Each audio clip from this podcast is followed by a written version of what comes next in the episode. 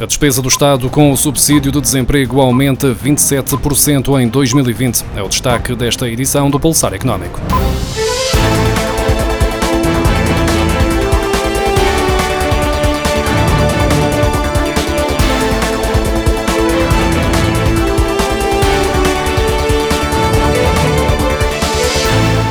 Este ano, a despesa do Estado com subsídios de desemprego deverá crescer 320 milhões de euros face ao valor registado em 2019 e mais 311 milhões do que o previsto no Orçamento do Estado para 2020, de acordo com o orçamento suplementar apresentado na terça-feira. O agravamento dos valores é fruto dos efeitos observados e estimados sobre o impacto da pandemia de Covid-19 no país. Desta forma, o aumento da despesa com prestações de desemprego vai crescer 27% para 1.508 milhões e 900 400 mil euros este ano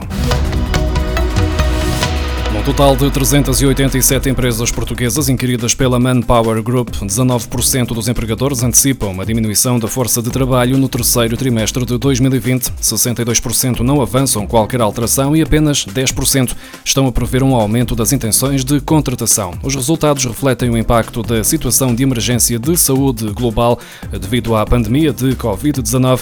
O inquérito revela que as intenções de contratação dos empregadores portugueses para o próximo trimestre, entre julho e setembro, são são as mais pessimistas desde o início deste estudo anual em 2017. Durante o próximo trimestre, é esperada uma redução da força de trabalho nos sete setores de atividade analisados no inquérito. Com as medidas de contingência devido à pandemia, o setor da hotelaria e da restauração será o mais afetado e prevê menos 29% de contratações entre julho e setembro. Estes números apresentam uma queda de 50% relativamente às previsões que foram feitas no período pré-Covid. Pelo contrário, só o subsetor agrícola e o subsetor público estão otimistas e prevêem aumentar as contratações em 2% no caso da agricultura e 11% na esfera pública. Os países da União Europeia perdem até 15 mil milhões de euros por ano devido à contrafação que potencia indícios de criminalidade elevados, desde o tráfico de droga ao branqueamento de capitais, segundo um relatório do Instituto Europeu de Propriedade Intelectual. De acordo com o um relatório sobre a infração aos direitos de autor e de propriedade intelectual, publicado esta semana pelo Instituto de Propriedade Intelectual da União Europeia, o impacto da contrafação em 11 setores analisados e nas respectivas cadeias de abastecimento, desde os smartphones ao vinho, vinho, música, joias, relógios, brinquedos, produtos desportivos, calçado, vestuário ou cosméticos, terá resultado em perdas de vendas na ordem dos 83 mil milhões de euros por ano entre 2013 e 2017. Como consequência, mais de 671 mil empregos nos negócios legítimos foram perdidos, tendo ficado por cobrar nos vários Estados-membros cerca de 15 mil milhões de euros por ano em impostos diretos e indiretos e em contribuições sociais por parte dos fabricantes ilegais. Portugal é o décimo país da União Europeia com pior desempenho digital, de acordo com o Índice de Digitalização da Economia e da Sociedade, publicado esta quinta-feira pela Comissão Europeia. A Finlândia, Suécia, Dinamarca e a Holanda são os líderes do desempenho digital global na União Europeia. Em sentido inverso, Portugal ocupa o décimo lugar no indicador que tem em conta os progressos realizados pelos Estados-membros em termos da sua digitalização, concretamente em áreas como a conectividade, o capital humano, a utilização de serviços de internet, a integração das tecnologias tecnologias e ainda os serviços públicos digitais. Portugal ficou nesta posição desde logo devido às diferenças significativas registadas no que toca à utilização de banda larga entre zonas urbanas e zonas rurais, mas também por causa dos elevados custos associados aos serviços de internet e ainda por ser dos piores classificados relativamente à abertura dos dados. Acresce que o setor das tecnologias de informação e comunicação pesa menos de 3% no total da economia portuguesa, uma das percentagens mais baixas ao nível da União Europeia.